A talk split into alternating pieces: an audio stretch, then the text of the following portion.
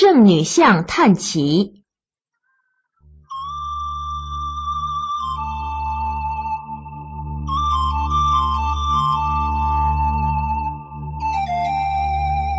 在墨西哥的格勒普洛大教堂内的祭坛上，有一幅圣女像。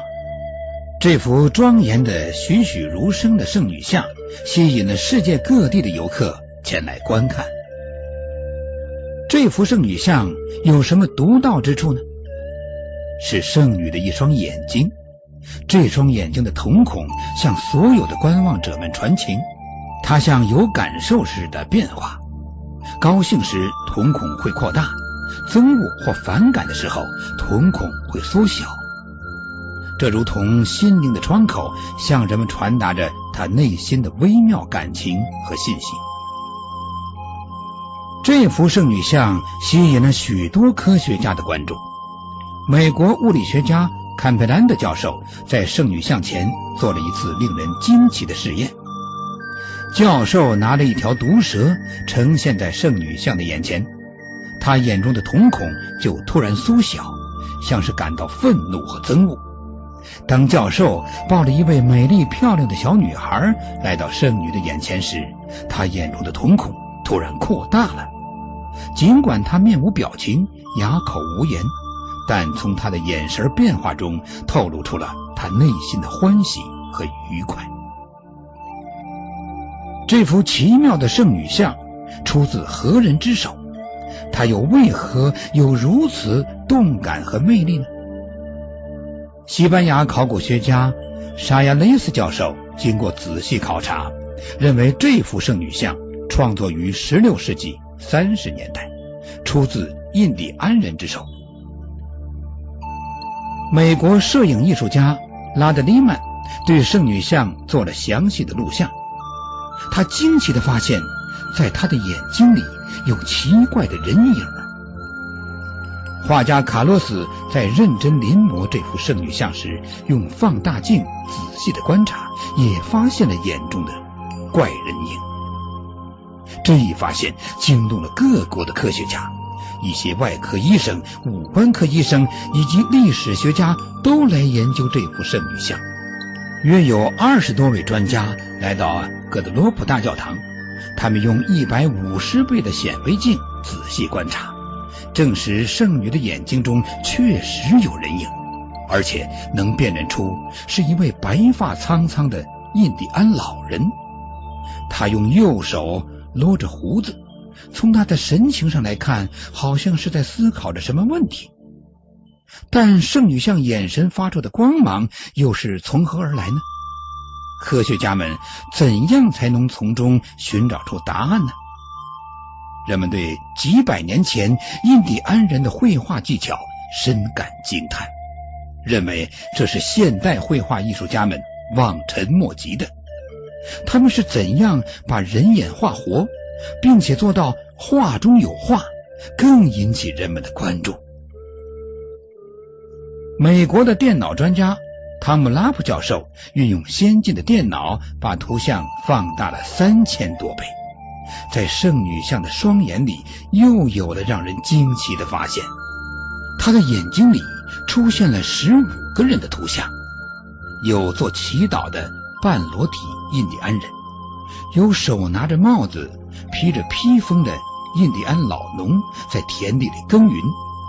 最引人注目的是一位励志美雅的印第安姑娘，带着一群孩子在做游戏。在仅仅只有八毫米的圣女双眼中，竟然能画出如此多的人像，就是神工妙笔也难以做到。而且画面上的人物生动活泼，形象逼真，这真是科学家们难以揭开的谜呀！教堂的主管神父告诉前来研究的科学家们说：“一九七三年八月的一天，他正在做弥撒，突然发现圣女像的双眼流出了泪水。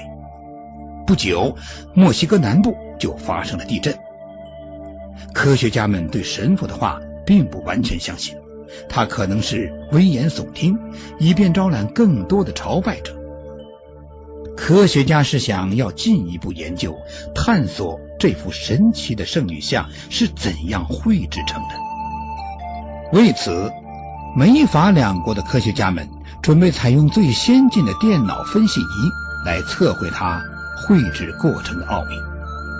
当然，尚处在原始部落社会的印第安人不可能有先进的科学技术来绘制这幅令人惊讶不已的圣女像。那么，只有一种解释：这幅圣女像是不是地外文明的杰作呢？此谜的揭开，还有待于严谨的科学家去探索。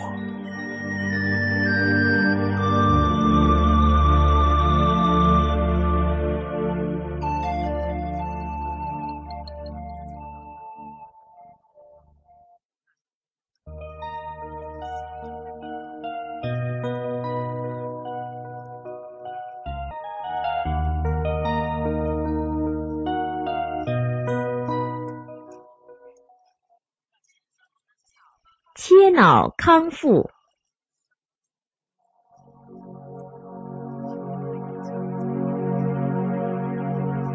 一个十岁之前又聋又哑的男孩，在切除了左半脑之后，奇迹般的学会了说话。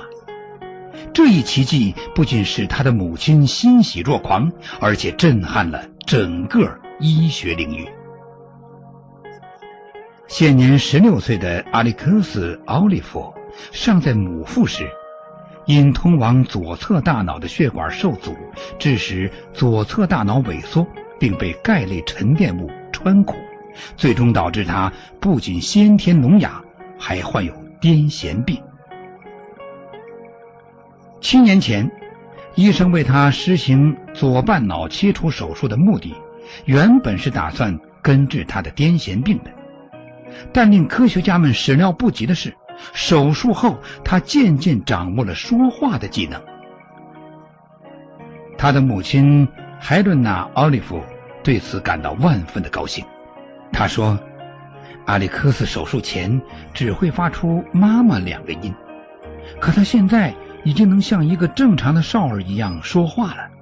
此外，他的语法也不错。”奥利弗太太清楚的记得手术前的生活情形。他回忆说，当时实在是非常困难。阿里克斯不会说话，只能靠制造不同的声音来表达不同的意思。不过，除了我，没有人能够明白他的意思。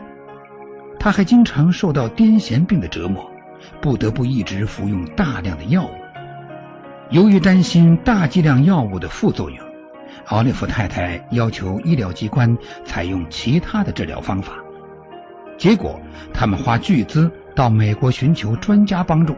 通过对大脑的扫描，专家发现阿里克斯的右半脑结构正常，于是决定对他进行左半脑切除手术。手术后，阿里克斯的改变是惊人的。奥利弗太太回忆道。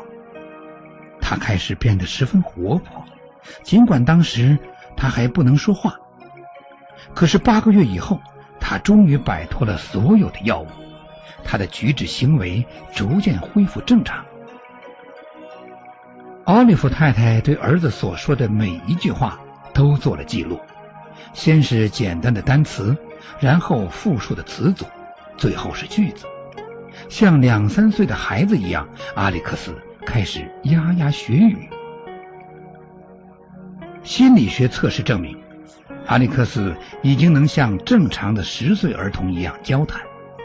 科学家们希望他将来还能掌握阅读和写作的能力。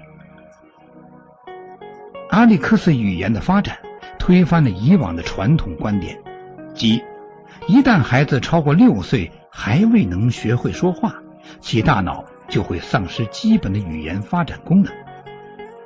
阿里克斯作为目前唯一的一位丧失了左半脑，在九岁以后掌握语言功能的儿童，使科学家们相信人脑掌握语言的技能并不受时间的限制。